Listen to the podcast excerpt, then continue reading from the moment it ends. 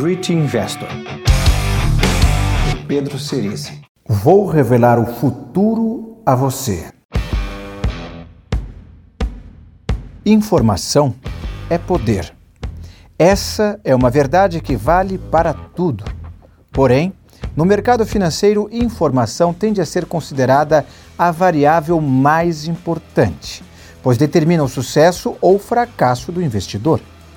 Hoje eu vou questionar esse dogma.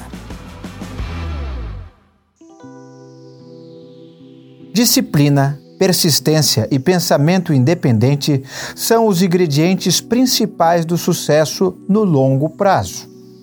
Informação demais ou de menos só atrapalha. Digo por experiência própria. Disciplina sempre foi meu ponto fraco. Nunca desisti e sempre busquei o meu próprio caminho. Em posse dos três elementos dessa alquimia das finanças, cheguei vivo até aqui, mesmo que bastante arranhado. Não se iluda.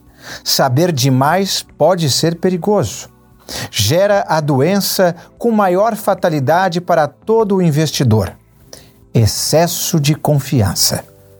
Proponho que reflita sobre o que fazer com duas informações teóricas relevantes e limitadas por uma condição. O que você faria com a sua carteira de investimentos se soubesse das informações a seguir? Informação 1. Em maio de 2018, ano que vem, portanto, Lula confirmará sua candidatura pelo Partido dos Trabalhadores e estará na liderança das pesquisas eleitorais. Após a absolvição pelo Tribunal Regional Federal da Quarta Região, no caso da compra do triplex, não haverá impedimento à sua candidatura.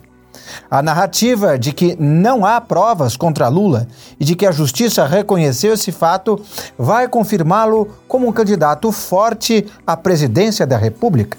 A reforma da Previdência não será aprovada no fim de 2017 e sairá da pauta por causa das eleições.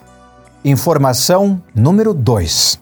Em janeiro de 2019, Luciano Huck assumirá como presidente, com uma agenda de reformas fiscais, previdência, econômicas, independência do Banco Central e privatizações, administrativas, redução da máquina estatal e políticas, voto distrital.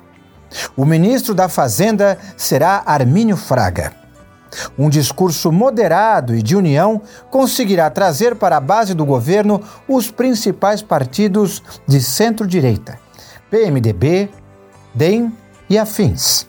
E centro-esquerda, PSDB, PPS, PDT e afins, isolando definitivamente os partidos de esquerda na oposição.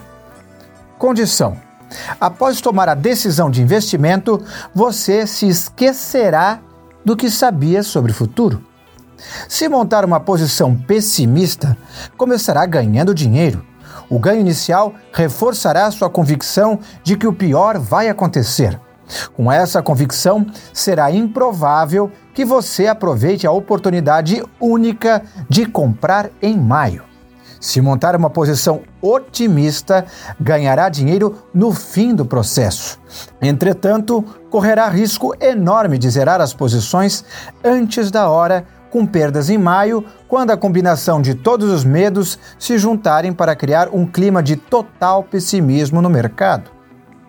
Para simplificar as respostas, há três possibilidades.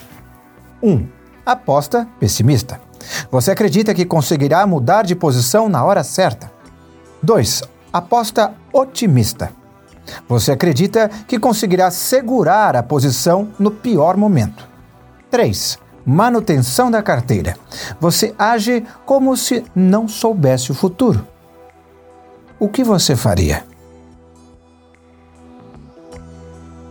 Texto originalmente publicado em 24 de novembro de 2017. Great Investor. Pedro Cerise.